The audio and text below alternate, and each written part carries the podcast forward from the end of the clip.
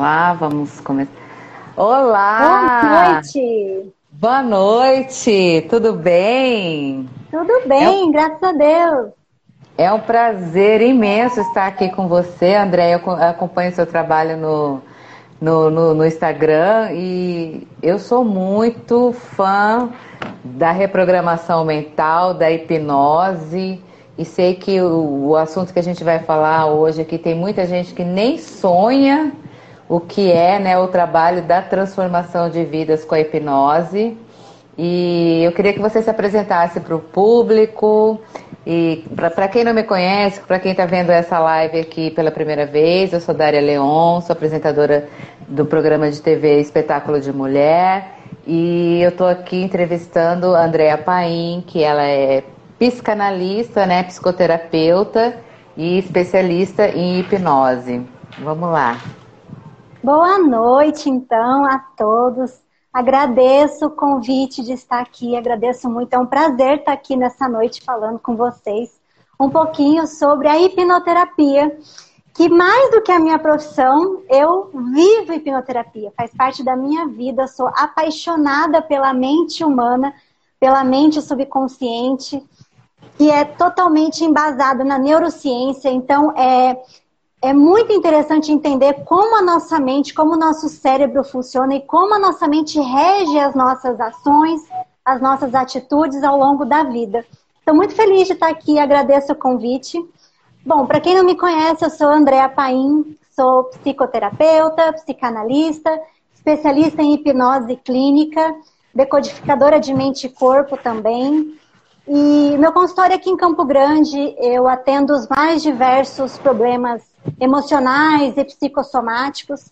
Então, pessoas vêm até mim por conta de depressão, ansiedade, crises de pânico, fobias, tudo que envolve a questão emocional e que acaba interferindo no nosso corpo, a gente consegue trabalhar mediante a hipnose, que é trabalhar na mente subconsciente, a camada mais profunda da mente.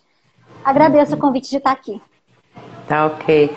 É, é, você falou é, síndrome do pânico, fobias, é, medos também, raiva, é, traumas, é, tudo isso, a, a, hipnose você, você pode tratar através de hipnose. É demorado esse tratamento, André?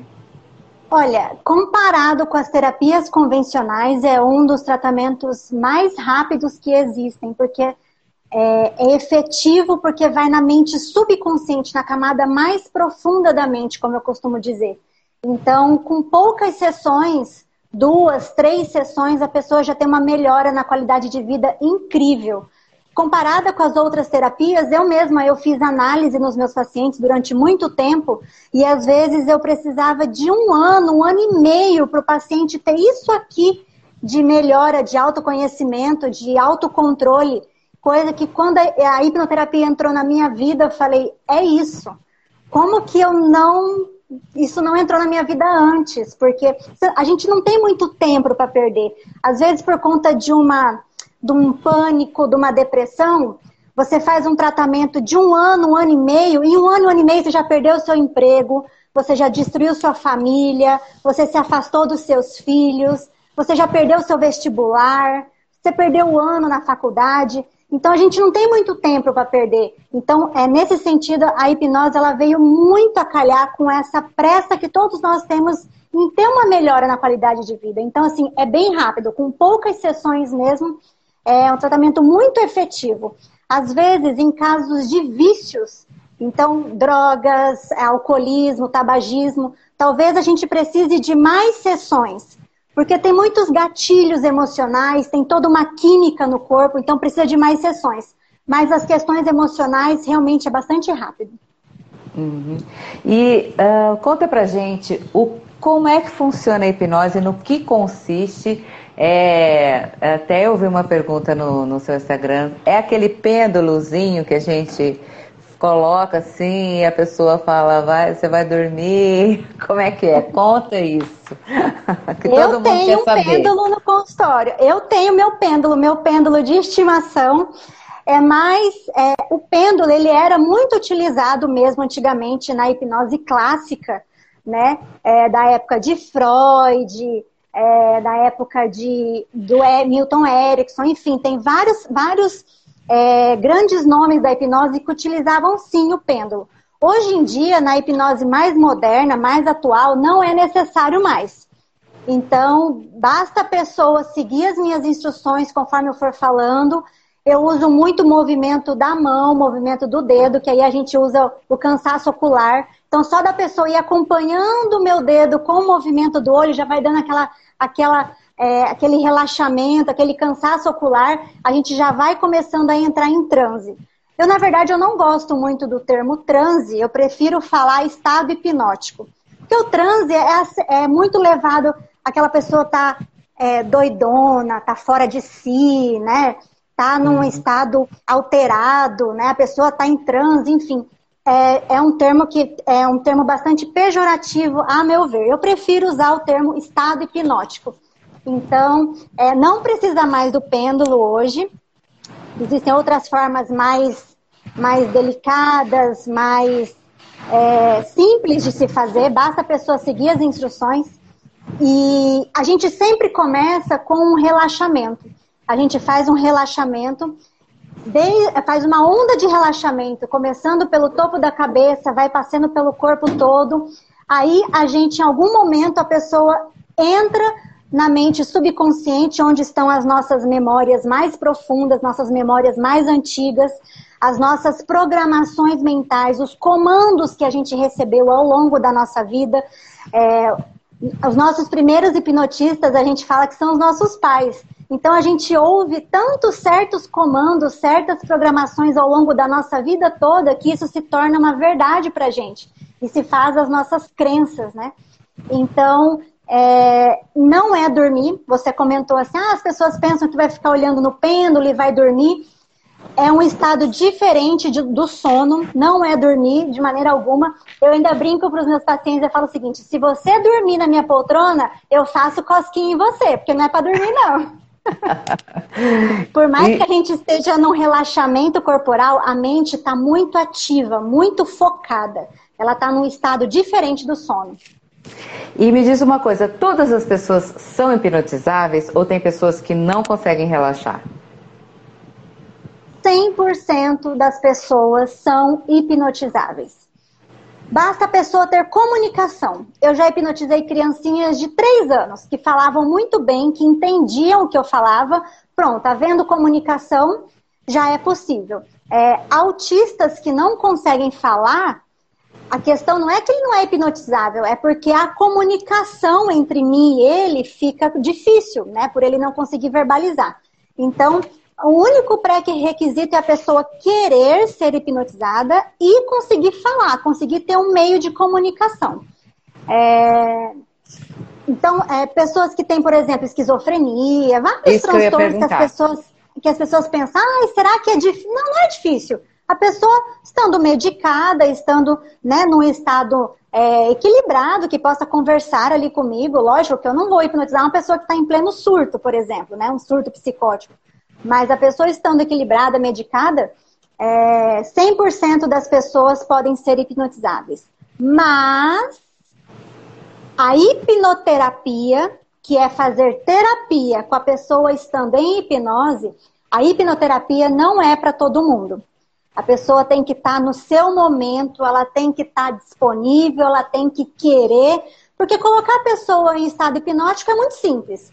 Agora, a pessoa fazer terapia estando nesse estado, aí são outros 500. É só quando a pessoa está no momento dela mesmo. Uhum. E quanto tempo dura mais ou menos uma sessão? E tem algumas coisas que você passa a mais, algum exercício a mais para a pessoa é, fazer em casa, algum medicamento, alguma coisa que complementa essa hipnoterapia? Essa, Não, essa, questão... essa sessão hipnótica? Digo. Uhum. Não, a, a questão de medicação, isso realmente é somente com o médico.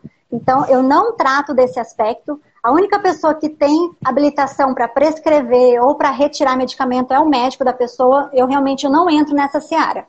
É, uma sessão, entre tudo, entre a pessoa chegar, eu conversar, porque aí eu vou criando todo um ambiente, eu deixo, a pessoa sempre chega muito tensa, muito nervosa, ai, nem dormi direito essa noite. Então eu vou conversando para quebrar o gelo, eu faço uma piadinha, eu conto um caos, entendeu?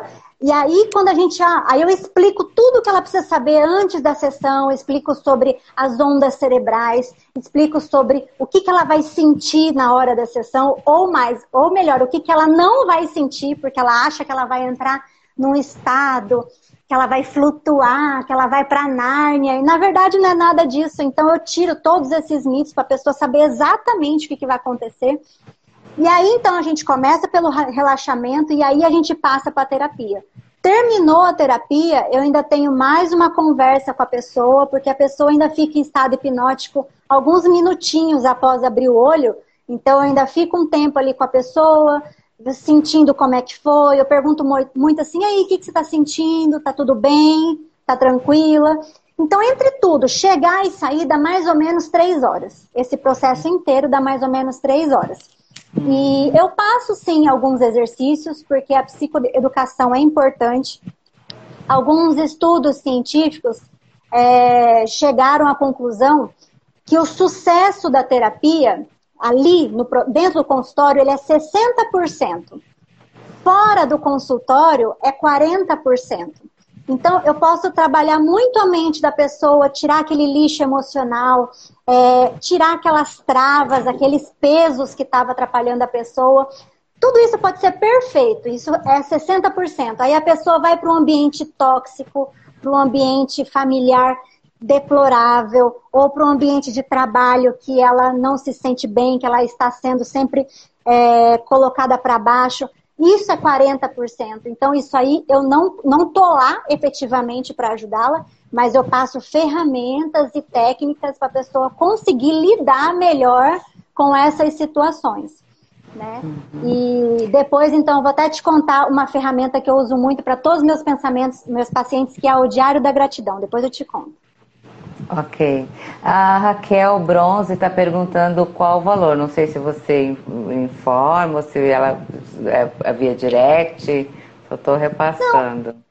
É assim, a, o processo de hipnoterapia a gente chama de protocolo, né? Ele não é por sessão, não é uma sessão.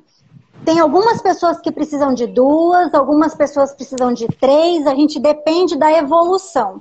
Né? Então a gente acaba falando que é um valor do protocolo como um todo.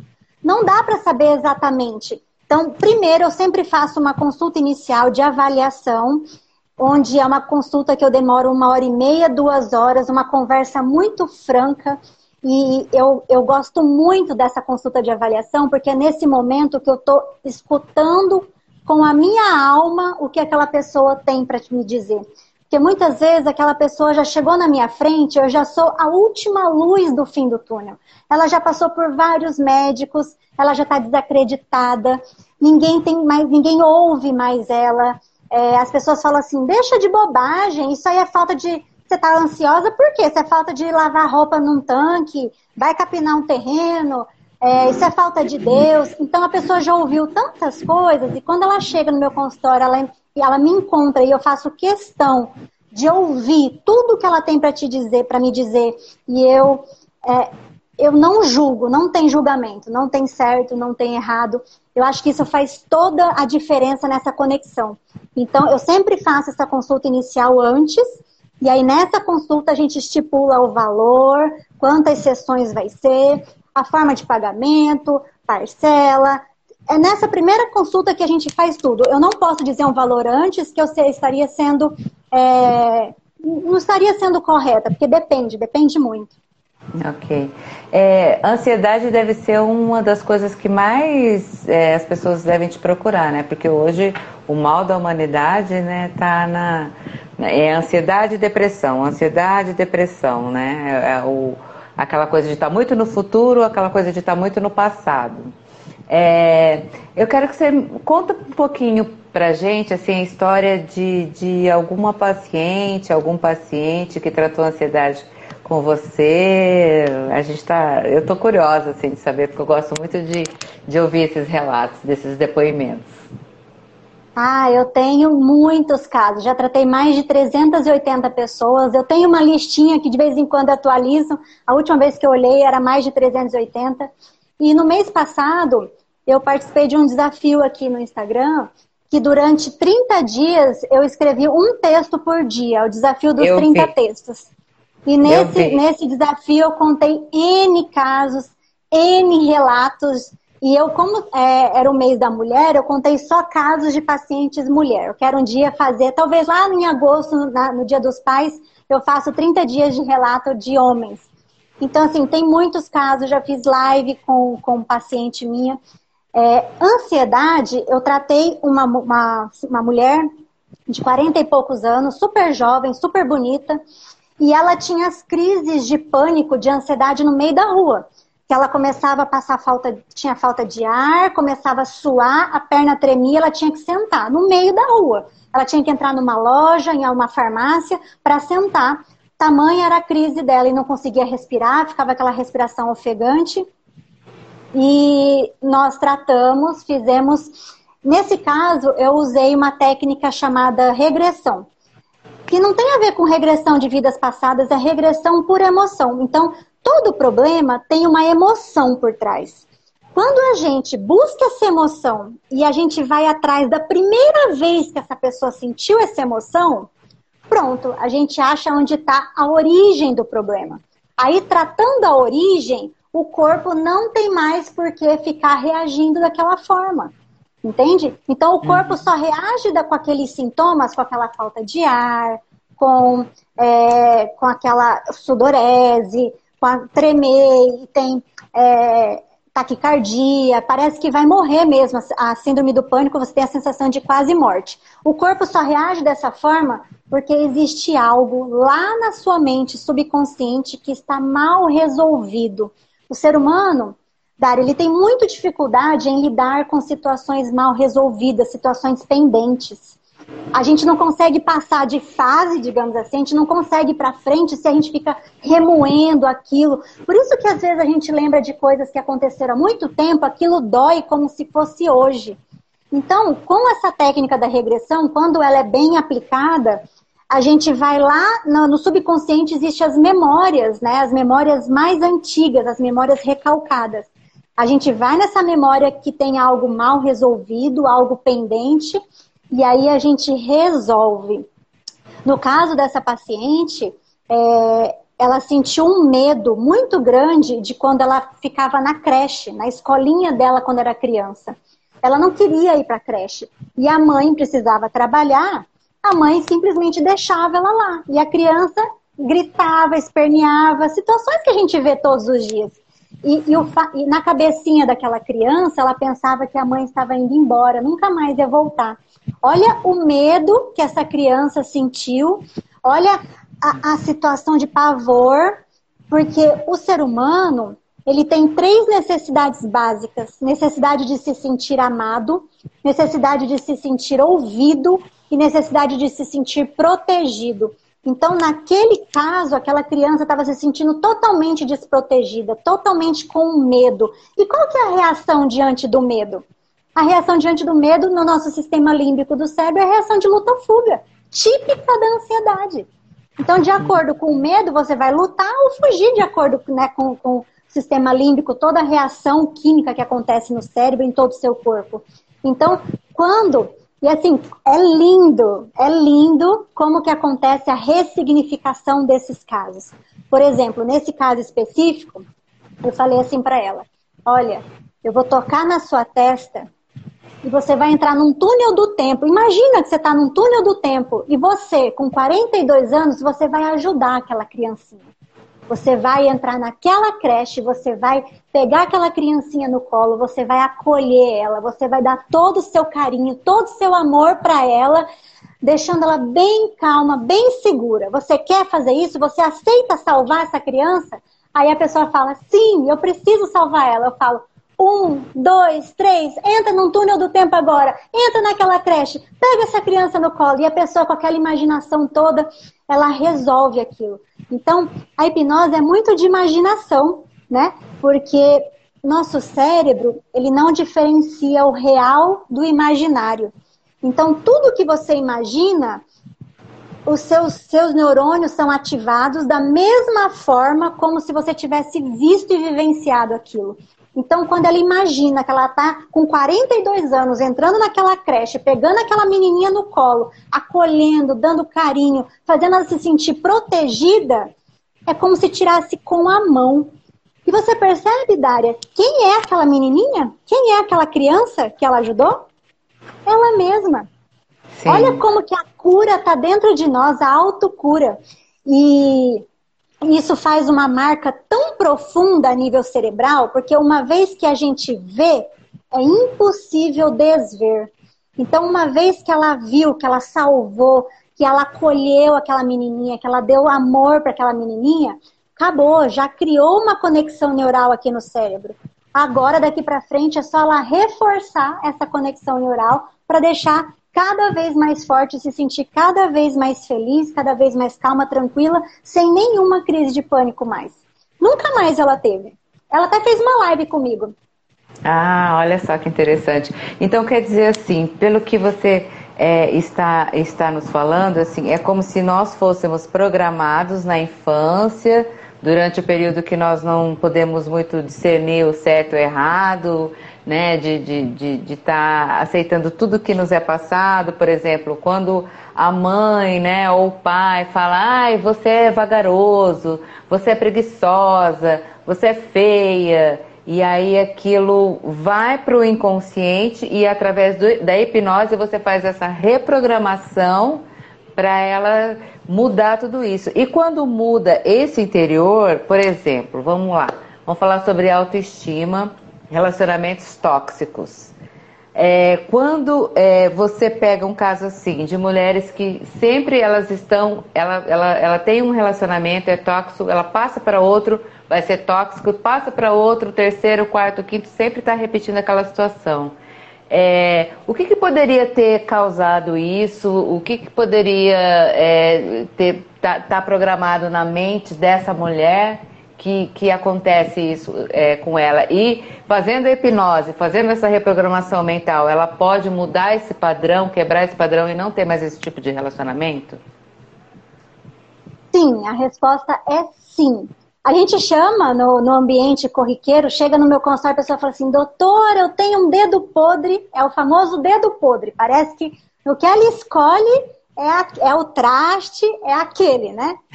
E por quê? Tem uma frase que eu falo muito, quem, quem é meu seguidor conhece, sabe? A mente só reconhece o que conhece, né? Por exemplo, diante de uma multidão de homens, uma multidão, uma plateia só de homens, por que, que aquela mulher vai se identificar com aquele específico? Porque a mente dela reconhece aquilo a gente tem, a gente trabalha com neurônios espelho, então de alguma forma aquilo chama atenção. E se ela se relaciona com um cara bacana, gente boa, trabalhador, rapidamente ela enjoa, parece que ela não consegue, parece que o cara é pegajoso, parece que o cara. Né? Por quê? Porque é, tá na programação dela se conectar com pessoas daquele jeito. Então, a gente. Você, o que você. Vou falar para todo mundo que está aqui o que você, o que te irrita no seu parceiro é exatamente o que tem que ser tratado em você. Você acha que seu parceiro é preguiçoso, é, deixa as coisas parramadas? Escuta, por que, que isso te afeta tanto? Porque o problema nunca é o problema. O problema é como você reage diante do problema.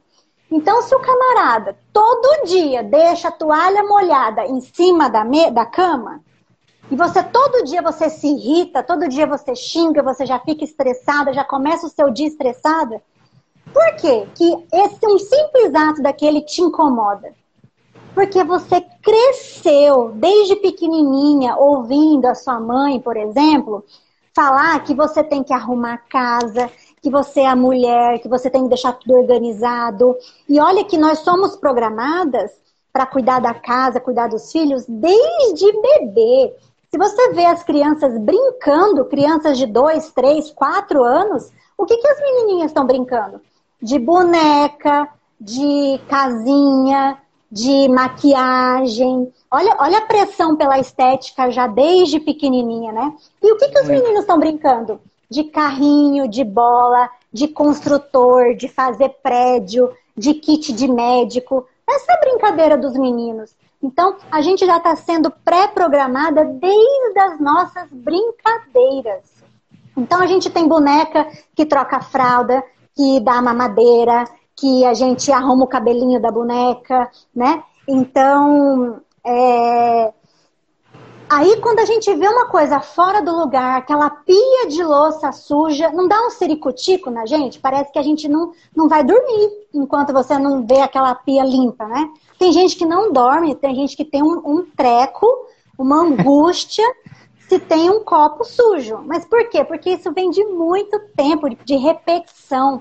E você falou algo muito interessante. Às vezes, sem querer, a gente está programando os nossos filhos, né? A gente fala assim, não, o fulano, o fulano, ele é uma ele é muito bagunceiro. Ele, o quarto dele é um nojo, não arruma o quarto dele, ele joga as coisas. Você está falando isso para sua prima, para sua vizinha, e aquela criança está ouvindo. Não, o fulano, o fulano, ele, não, ele tem muita dificuldade de matemática. Não, meu filho tem muita dificuldade de matemática, sabe? E aí, a criança ouve aquilo, opa, eu tenho dificuldade de matemática. Pronto, ela começa a acreditar, ela tem essa crença de que ela não é boa em matemática. Entende? De tanto que ela ouviu aquilo. Então é muito sério a forma como a gente programa a mente subconsciente dos nossos filhos e também a gente tem que prestar atenção como a gente foi programado, as coisas que a gente não ouviu e como que isso não interfere na nossa vida hoje, né? Hum. E no caso daquele parceiro que é mulherengo, isso daí tá na gente? Como é que é? Aí a gente tem que fazer uma certa diferenciação. Ah. Porque, porque nós, em última análise, nós somos animais nós temos um instinto animal bastante grande. E a monogamia, de um modo geral, ela é algo instituída. Então, assim, não vou esse mérito para não ah. criar, né? Mas tá. se a gente for olhar como animais que somos, nós temos esse instinto. Acontece que o sexo para o homem, ele é muito mais fisiológico, ele precisa daquilo, e a mulher é 100% emocional. Então a mulher precisa de envolvimento, precisa, ela tá ali junto, tá bem envolvida na situação mesmo para ter uma relação sexual, né? Então é muito mais simples para o homem por ser uma questão biológica, né, dar aquela pulada de cerca. Mas isso não significa que essa pessoa não tem uma programação mental doentia e problemática. Tanto que eu já tratei, já foi no meu consultório pessoas, homens, por exemplo, que traíram e se arrependiam muito daquilo e a culpa pesava ele muito. A culpa estava a culpa é a pior das coisas que a gente pode sentir. A culpa, ela trava a gente, não deixa a gente ir pra frente. Então, é... tá passando um avião aí. Tá. É que eu moro perto do aeroporto, então quando passa o avião, já viu. Deixa, eu, deixa e... deixar passar. Tá, pronto, já, agora sim. Já foi, já foi. então, e eu já tratei também mulheres que carregavam esse peso da culpa de algum momento da vida ela ter passado por isso, ter deslizado, ter né, traído o marido, ter se relacionado com outra pessoa. E isso ela se sente como se ela. Aí ela começa a se autopunir inconscientemente. Né? Então, se a pessoa quiser mesmo melhorar e se uhum. livrar disso, ela consegue, desde que ela queira. Uhum. Quando você muda o seu interior, a sua mente, ela comanda tudo, você começa a atrair outros tipos de, de relacionamento, porque você ressignificou, né, como você disse, né, a, a sua autoestima e tal. E com relação a dinheiro, Andréia, aquela pessoa que sempre está na escassez, sempre está naquela pindaíba e trabalha, luta e tal, mas não consegue lidar com dinheiro, quando pega o dinheiro, quando vê já acabou. Como é que é? Isso também é, é a gente pode é, fazer essa terapia de hipnose e ressignificar isso, essa situação? A hipnoterapia, ela trabalha tanto para resolver problemas, problemas do passado, problemas que estão acontecendo, como é, visando evolução, evolução como pessoa. E aí a gente trabalha muito com relação à alta performance. Então a pessoa desenvolver e crescer no ambiente corporativo, no trabalho dela, na faculdade, nos estudos. E essa questão de mentalidade próspera, mentalidade abundante, é muito sério. É muito sério. Eu estava conversando com a minha personal esses dias mesmo. Eu sigo uma, uma corretora, que ela é corretora lá em Orlando. Trisca, não sei se alguém conhece. Ela é fantástica. Ela é corretora brasileira lá em Orlando. E ela sempre está mostrando e faz vídeo, stories mostrando aquelas mansões em Orlando para aluguel de temporada ou até para venda, né? E vira e mexe, vem. E olha que eu trabalho a minha mente há anos, hein? E vira e mexe, vem aquele pensamento assim: ah, eu nem queria uma casa tão grande assim. Eu falei: opa, opa, eu nem queria uma casa tão grande assim. Como assim? Olha, olha como que a gente é doutrinada. Olha o que, que eu penso também. Nossa, deve dar um trabalho limpar essa casa, esse monte de banheiro. não, olha como que isso é introjetado dentro da gente. E se você não dá um, se você não para e não trabalha isso, você vive na escassez. Às vezes você, quantas pessoas não tem aquele prato que é o prato da visita, aquela louça, que é quando vem uma visita, coloca aquela louça na mesa. Ou então aquela toalha. Quando vi uma visita, tem a toalha específica das visitas, aquela toalha branca, cheirosa, bordada.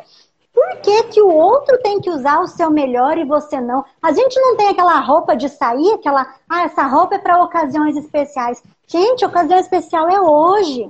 Isso é um pensamento de escassez. Daqui a pouco a gente morre e acabou, a roupa está no guarda-roupa, entendeu?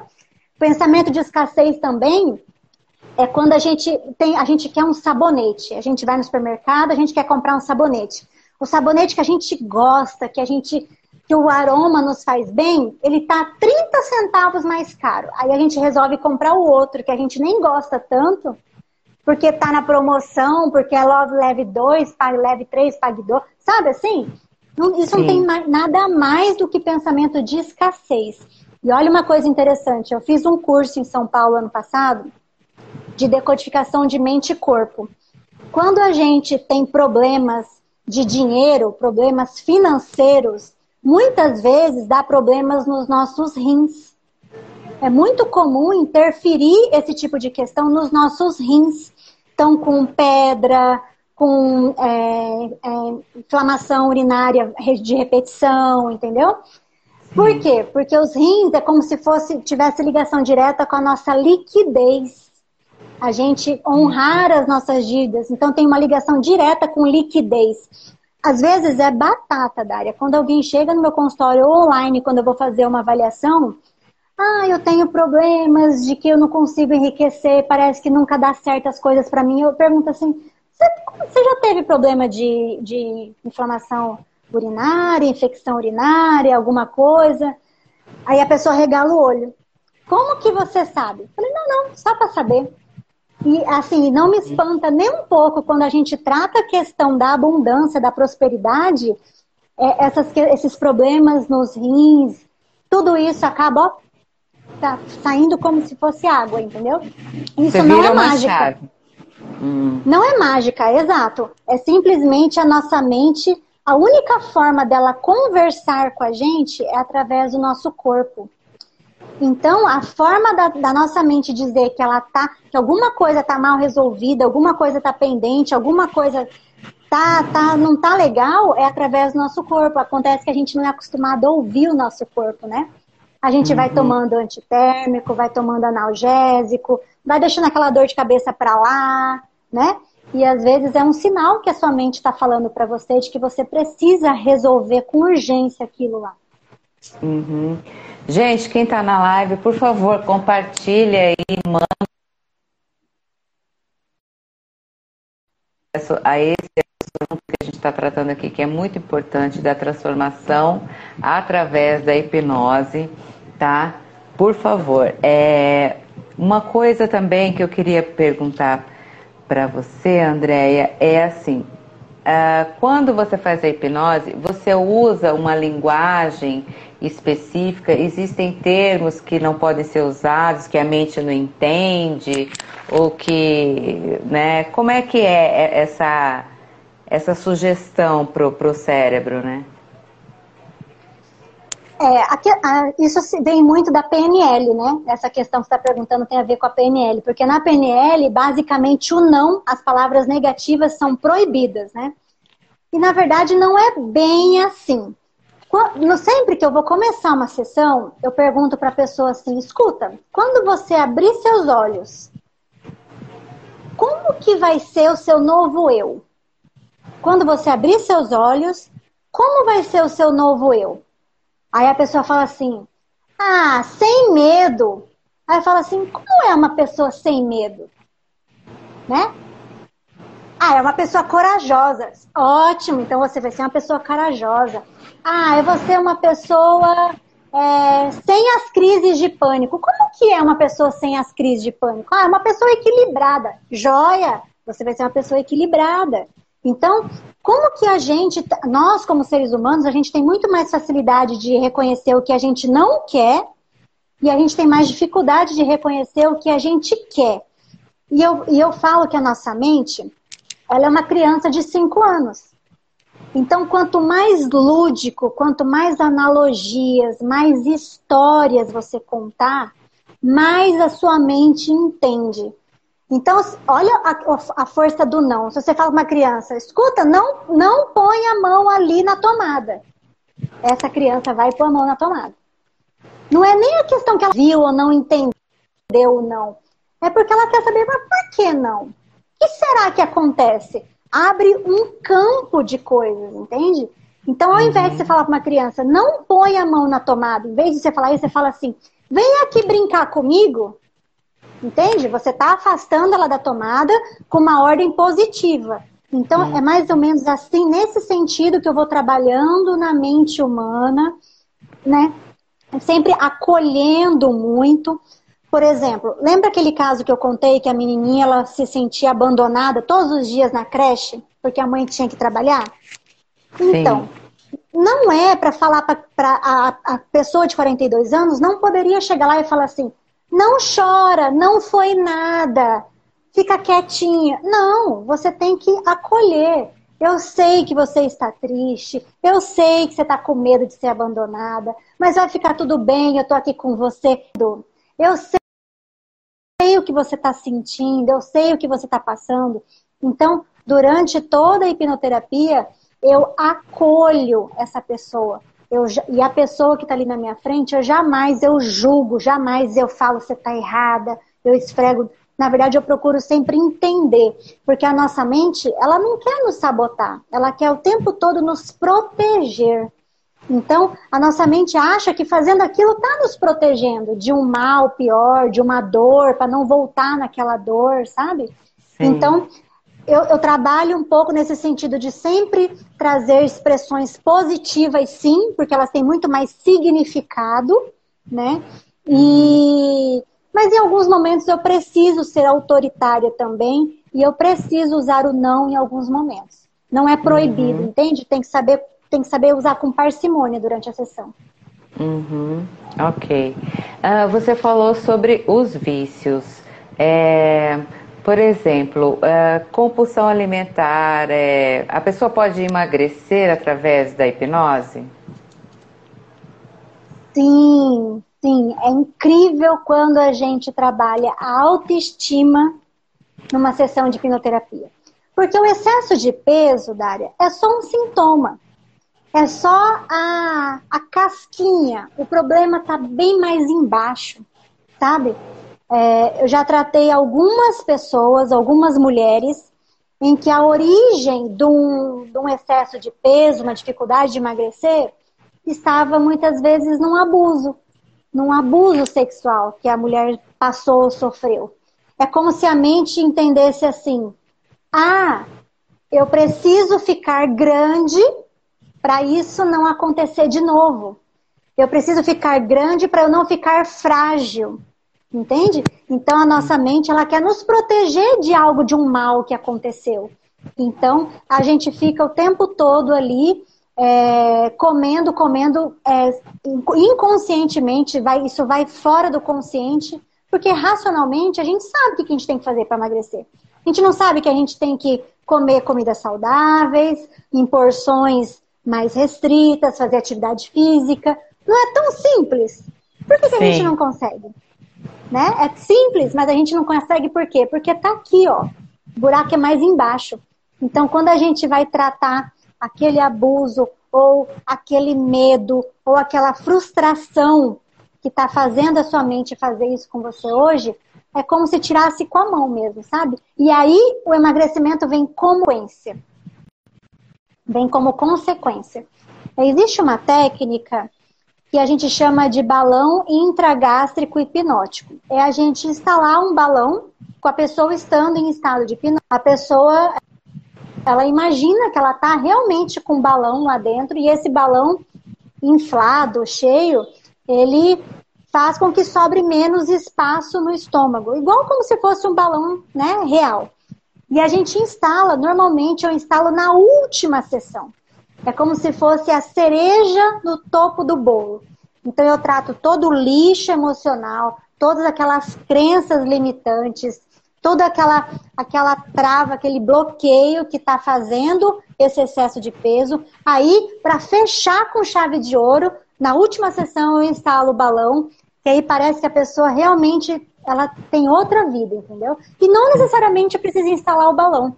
Eu já tive uma grande amiga minha, inclusive, e depois dessa sessão ela perdeu 18 quilos em três meses. E a gente nem tratou o excesso de peso dela, a gente tratou a autoestima. E foram 18 quilos, 18 16 quilos. Agora já deve estar mais, né? Que já faz um tempinho que eu não falo com ela. Uhum. É, Para quem está em casa, é, você. Que exercício que a pessoa, é, por exemplo, que ela está querendo trabalhar a autoestima, tem algum exercício que ela possa fazer em casa que você pode, pode recomendar? Ou pode dar uma demonstração aqui para gente, é, da gente fazer um pouquinho? é, relaxar, fechar os olhos, ou a pessoa fazer da frente do espelho, falar alguma coisa, fazer alguma coisa, não sei. Fica a seu critério aí. O que, que você poderia dar de sugestão? Vamos supor que a, a, a pessoa que está com uma baixa autoestima, ou que, tá, que é procrastinadora, vamos dizer que sempre está procrastinando, sempre tem que iniciar o projeto. Ah, amanhã eu começo, ah, segunda-feira eu começo, ah, e sempre está adiando. Essa questão da procrastinação é interessante, porque é um nome bonito, né? Que, ah, porque eu sou procrastinadora. E às vezes o que está por trás disso é um perfeccionismo, é um excesso de perfeição que a pessoa sofre muito com aquilo. É como se ela nunca tivesse preparada o suficiente, nunca tivesse pronta o suficiente para fazer, para começar. Então ela vai deixando para depois, sempre para depois, e a gente acaba arrumando é, atividades menos importantes para se fazer no lugar daquela que realmente é importante para a gente. Isso tem que ser tratado porque existe uma causa, né? Agora, você falar para uma pessoa que tem baixa autoestima, ela olhar no espelho e falar eu sou linda, eu sou maravilhosa, vai causar mais mal-estar do que deve, do que poderia, Verdade. por exemplo. É, porque assim, a nossa mente é separada em consciente e subconsciente, ou inconsciente ou pré-consciente, não importa a nomenclatura. E existe tá. o fator crítico dividindo, dividindo essas duas partes. Quando você tem uma programação subconsciente de desvalorização, de inferioridade, você não se acha bonita, você não se acha capaz, você não se acha competente, você não se acha boa o suficiente, todo mundo é melhor que você.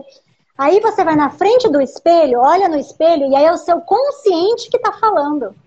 Você é linda, você é maravilhosa, você vai conseguir tudo. E assim, existem estudos que falam que o consciente representa 5% apenas de quem nós somos. E o subconsciente é 95%. Então, digamos que é muito raso. Fala para uma pessoa que está com depressão na cama. A pessoa está com depressão, ela não tem coragem de tomar, de levantar para tomar banho. Fala para ela que ela é maravilhosa, ela é incrível, ela é especial. Cara, não vai adiantar nada. Vai entrar por aqui, sair por aqui. Que, é, e até eu acho que, que vem uma vozinha que fala assim, é nada. Você fala assim, você ainda. É nada, né? Não tem aquela vozinha assim que muitas vezes fala com, com, com a e gente. E a pessoa ainda fala assim, e ela ainda pensa assim, nossa, é, você está mentindo para mim. Nossa, é mais uma que não está vendo o meu estado. É mais uma que não está percebendo. Então você, além, ao invés de estar tá ajudando, acaba tá prejudicando. Então, assim, você falar palavras positivas no espelho, desde que o seu subconsciente esteja condizente. Então, eu passo exercícios como esse após a sessão de hipnoterapia. Aí sim, aí você fica reforçando aquela conexão neural. Senão é perda de tempo e fica aquela coisa contraditória, aquela vozinha do Zé Curubu, como você falou, que fica, ah, tem alguma angústia, uma coisa, entendeu? Não é legal. O que que eu o que que a gente faz para trabalhar o subconsciente e não o consciente? Através da imaginação. Então, nem precisa de, de indução formal, nada disso. Basta você diariamente, você ficar no lugar tranquilo fechar seus olhos e você se imaginar como seria a sua melhor versão. Como seria a Dária de sucesso espetacular, aonde você quer chegar, no topo, depois de você vencer tudo. Como que seria? Quais as roupas você estaria usando? Quais os lugares você estaria frequentando? Quais os alimentos que você ia comer? Quais restaurantes? Que pessoas estariam ao seu redor? Você não consegue minimamente visualizar a Dária de sucesso, a Dária vencedora, a Dária feliz? Você não consegue minimamente imaginar isso? Sim, sim, sim, consigo. consigo. Então, Aliás, eu, eu faço isso assim tá. diariamente. Então, e já que você já tem essa mínima ideia, uma vez que você vê, é impossível desver.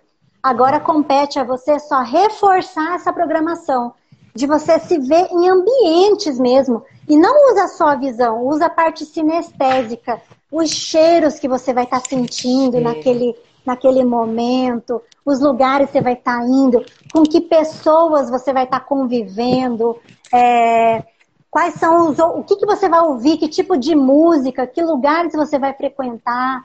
Qual é o barulho do ronco do motor que, do carro que você vai ter? Então, quando você pega todas essas áreas sinestésicas, você vai trabalhando a sua mente e sempre de olhos fechados e imaginando com o máximo de detalhes possível. Se você fizer isso todos os dias, sabe o que, que é uma coisa incrível que acontece, Dária? Você passa a ter atenção seletiva. A gente passa a ter atenção seletiva. Olha só, isso é muito sério. Uma, uma mulher que está querendo engravidar, ela tá louca para engravidar. Ela anda na rua, ela só vê grávida. Ela fala assim, impressionante.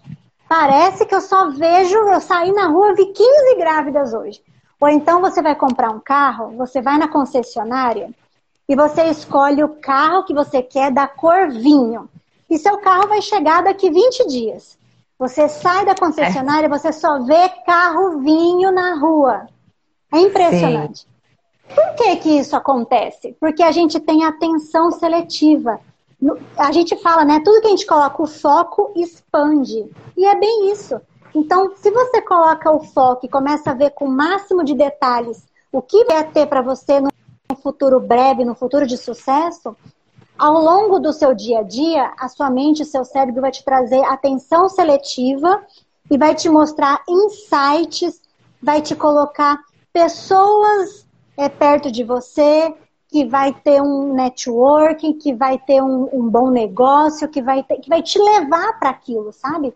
Então uhum. a gente trabalha com neurônios espelho, que é essa empatia, essa reciprocidade entre pessoas, e a questão de da gente focar e expandir. Então é você visualizar, não precisa de transe formal, de indução formal, basta você se imaginar na sua melhor versão todos os dias que muda completamente a sua forma de pensar. Uhum. Ok. É, gente, a gente está assim quase no finalzinho da live, já são 20h51. Quem quiser fazer alguma pergunta, por favor, fica à vontade para fazer perguntas aí. Aproveitem, tá? E eu tenho assim algumas perguntas assim que que, que, que eu peguei, né, para para fazer para você. É, aqui é uma uma uma moça, né, que diz que o marido dela é, vira e mexe, ele fala somente que a, a, a mãe dele faz tudo por ele, né? E que a, e que a, e que a esposa não, que tudo é a mãe. É, e ela se sente menosprezada, né? Como você, o que, que você falaria para essa, essa mulher? Olha, aqui entra um pouco da questão da constelação familiar sistêmica. Não sei se você conhece, mas é uma, uma abordagem muito bacana. É, eu sou consteladora também, então eu acabo colocando todos esses fundamentos na minha sessão como um todo. Um pouco da medicina germânica, né, com a DMC. E nesse caso é muito nítido para mim que a gente que eu estou de frente de um homem infantilizado de um homem que não saiu da sua família de origem, né? Não assumiu o seu papel de homem daquela, dessa nova família. E eu imagino mais, imagino que esse homem tenha problemas financeiros, tenha problemas sexuais. Por quê? Porque uma pessoa infantilizada, uma criança, ela não ganha dinheiro, ela não trabalha, não vence na vida, ela não faz sexo, ela não tem uma esposa. Então, se, enquanto esse homem não cortar definitivamente esse cordão com a mãe dele, nada vai para frente. Então vai continuar numa situação bastante patológica, bastante tóxica. E muitas vezes não é nem culpa dele. Às vezes a culpa é da mãe. É uma mãe que não permite o filho ir para a vida. É uma mãe que tem um buraco, que tem um vazio interno que acaba sendo suprido por esse filho então, se esse filho vai embora, vai para a vida, vai para a família dele, ela vai ficar com esse vazio, vai ficar sozinha, vai ficar abandonada. Então, eu, eu teria algumas coisas para falar com relação a esse homem, que ele precisa se libertar disso, senão ele não vai conseguir evoluir, não vai conseguir para frente financeiramente, profissionalmente. E, e quanto a essa mulher, ela tem que olhar para ela. Ela não pode colocar a felicidade dela nas mãos de outra pessoa. O problema nunca é o problema. O problema não é o, o, o marido elogiar a comida da mãe, da sogra. O problema não é esse. O problema ah. é por que, que isso dói nela? Por que, que isso atinge ela? Entende? Ou por que, qual, que ela é a programação? Por, qual que é a programação que está sendo congruente ali? Que não é para hum. ser. Por que, que você se sujeita? Quando eu olho bem no fundo dos olhos dela e falo assim, por que, que você aceita migalhas de amor? Aí parece que abre, sabe? Uhum. Que a questão não é ele, muita questão é dela. Então eu trabalharia essa mulher, essa autoestima, por que, que ela aceita tão pouco, por que, que ela aceita somente migalhas de amor, e deixando bem claro que esse homem também tem problema. Que não é normal um homem ter, adulto ter uma relação tão próxima assim, tão íntima com a mãe e, enfim, não olhar para a nova família dele, ficar sempre com esse olhar na família de origem. Então tem uma questão é, familiar aí que precisa ser trabalhada, sabe? Uhum. Tá. É, outra questão aqui. É, me fechei para o amor, deixei de acreditar, muito sofrimento. Me ajude. Nesse caso aí, teria que fazer uma regressão. Teria que ver qual, em que momento ela se perdeu. Porque as crianças, elas nascem felizes. A gente nasce com uma programação criativa. As crianças, eu aposto que se, quando perguntaram para você quando você era pequena, Cara, o que, que você quer ser quando crescer? Ah, ser cientista, astronauta, policial, professora, não é?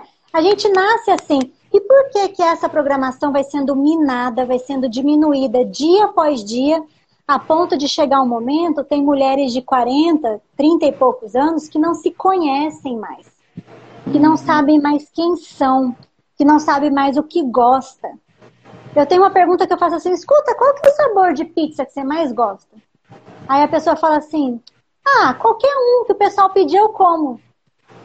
Nossa, é muito característico aquela pessoa que ela não, não é mais, ela não sabe mais quem ela é. Ela não tem mais seus sonhos, seus projetos.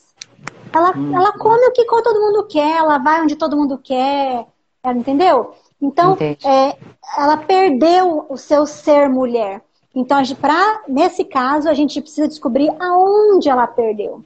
E para ela ir lá e resgatar, ir lá e ressignificar. O, o processo de ressignificação é muito lindo. O processo de ressignificação é a gente tirar o sofrimento do momento e colocar amor, carinho, atenção, proteção, afeto. Realmente é muito lindo, é, liber... é transformador mesmo o que a hipnose faz na vida de uma pessoa, sabe? Principalmente na vida das mulheres, né? Sim, com certeza. Olha só, é, a gente está chegando no, no, no, finalzinho aí da nossa live, daqui a pouco o Instagram derruba. É, eu quero te agradecer muito, muito, muito, muito, porque, nossa, você deu uma aula aqui pra gente. É, tenho certeza que tá, vai ter muita gente aí te procurando aí para conhecer mais o seu trabalho. E quero que você deixe sua mensagem e seus, é, suas redes, seus contatos aqui também vai vai estar aparecendo. O que você quiser falar, o momento é de dar o seu recado. Obrigada, agradeço o convite, agradeço por estar aqui, estou muito feliz, eu sou apaixonada nesse assunto, eu poderia ficar horas aqui falando, porque realmente esse assunto me encanta. É, eu tenho, tenho um tempinho livre, estou lendo, estudando sobre isso, eu, verdadeiramente eu gosto. E o que, que eu poderia dizer que eu sempre digo para todo mundo que me procura: a gente tem que se colocar em primeiro lugar. E se colocar em primeiro lugar não é egoísmo.